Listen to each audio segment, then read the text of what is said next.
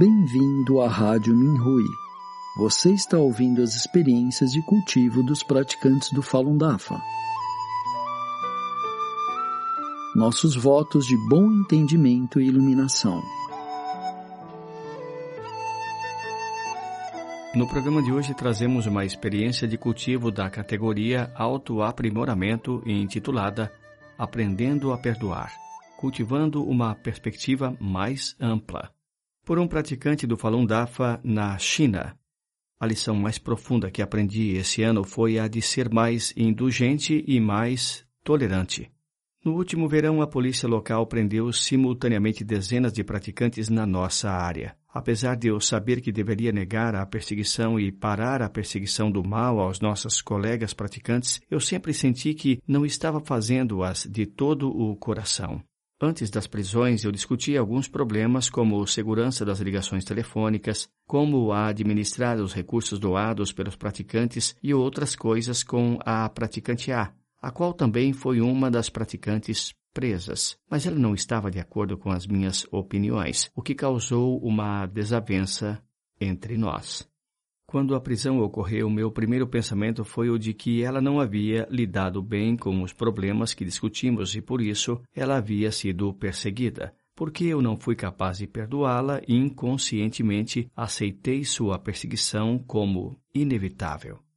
A praticante A opôs-se à perseguição com pensamentos retos e por isso teve permissão para retornar ao lar. Logo ela se recuperou e usou todos os seus esforços para resgatar os outros praticantes que foram presos. Enquanto eu não conseguia parar de remoer se a praticante A percebeu corretamente onde suas falhas estavam. Eu estava preocupado de que se ela continuasse a fazer as atividades do DAFA sem perceber os seus erros, ela não seria capaz de fazer as coisas bem nos projetos futuros. 1. Um, identificando o meu apego em não ser indulgente. Eu conversei sobre meus pensamentos com outros praticantes e eles me disseram que não é possível que os praticantes façam cada coisa perfeitamente, mas só porque eles não são capazes de fazê-lo com perfeição, isso não quer dizer que não deveriam fazer mesmo assim? É melhor fazer algo, mesmo que erros sejam cometidos ao longo do caminho, do que não fazer nada por medo de cometer erros. Pensei muito sobre o que os outros praticantes disseram e eu percebi meu próprio apego. Eu era implacável, intolerante e inflexível, e porque eu esperava a perfeição, eu não conseguia me adaptar ao menor erro cometido pelos outros ou por mim mesmo. Com frequência eu focava nos meus erros anteriores e naquelas coisas que eu não conseguia fazer bem, o que fazia eu me sentir desencorajado. Eu me queixava interiormente sobre as falhas dos outros praticantes e desdenhava pessoas comuns que tinham a aparência que não me agradava. Eu também ficava com raiva de pessoas que tinham opiniões que não concordavam com as minhas. No meu cotidiano, essa inabilidade em perdoar frequentemente me deixou infeliz e chateado, mas eu nunca achei que era um assunto importante até que meus colegas praticantes foram detidos e presos. Por ser incapaz de perdoá-los, por me alienar a eles, inconscientemente me tornei cúmplice do mal. Finalmente, me dei conta da seriedade desse apego. Os projetos de esclarecimento da verdade, os quais a praticante a fazia, eram coisas que eu mesmo não teria coragem de fazer. Porque eu não conseguia ver isso como a força dela e aprender com isso em vez de criticar suas falhas. Claro, estaria tudo bem se eu, compassivamente, a lembrasse de suas falhas, mas eu não deveria esperar que ela mudasse da noite para o dia e apresentasse melhoras drásticas. O mestre cuida de cada discípulo do Dafa e organiza cada caminho de cultivo. Apesar dos nossos muitos apegos e karma, o Mestre sempre nos tratou com indulgência infinita e nos permitiu o tempo para atravessar um processo de cultivo. Que direito eu tenho de ser implacável com outros praticantes se outros praticantes apontassem meus apegos e esperassem que eu superasse esses defeitos imediatamente, eu sempre seria capaz de perceber com clareza meus defeitos e aceitar imediatamente as críticas que eles fizeram?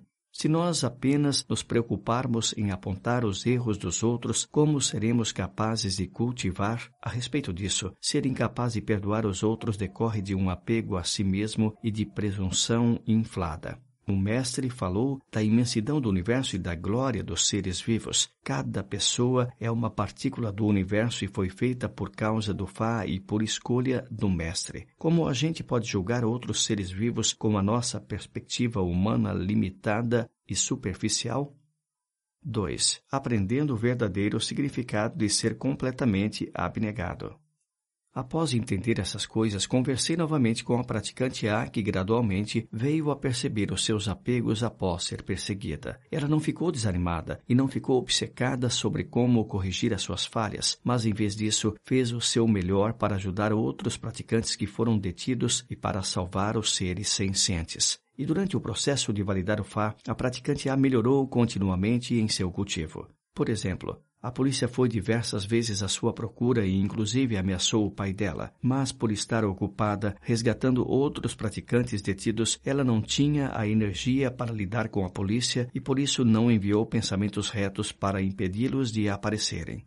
Ela pôs resgatar seus colegas praticantes como prioridade número um. Após ela terminar de cuidar da situação com seus colegas praticantes, a polícia parou de aparecer. Eu acredito que, porque ela fez tudo de maneira tão abnegada, o mal não conseguiu achar uma desculpa para persegui-la. A praticante A foi capaz de fazer isso por conta da forte base que formou para si por estudar o Fá extensivamente. Já sobre mim, eu sempre estive preso no meu pequeno mundo. Eu ainda faço as coisas baseado nos meus sentimentos e frequentemente sinto que meu estado de cultivo não está bom.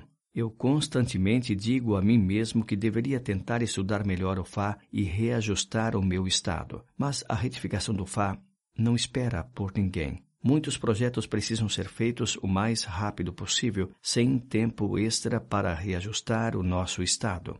Do exemplo da praticante A, eu testemunhei o comportamento de um verdadeiro cultivador do DAFA e gradualmente compreendi o que significa, abre aspas, adquirir a iluminação reta do desinteresse e do altruísmo, fecha aspas, não omissão na natureza Buda, de essenciais para avanço adicional. Agora estou tentando expandir a minha perspectiva, cooperando melhor com os outros praticantes e me cultivando com objetivos maiores, salvar seres sencientes. Eu sinto que estou gradualmente me tornando mais tolerante e melhorando em distinguir e eliminar pensamentos que admitem a perseguição. Após cultivar por mais de dez anos, apenas agora eu percebi verdadeiramente o apego egoísta ao ego, que estive defendendo e que agora tenho que me livrar. Esses são meus pensamentos recentes sobre o cultivo. Por favor, aponte qualquer erro em meu entendimento.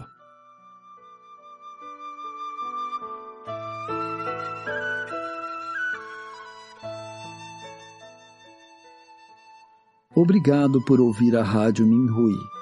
Para mais informações a respeito da perseguição ao Falun Dafa na China e de experiências e eventos de praticantes ao redor do mundo, visite o nosso site pt.minrui.org.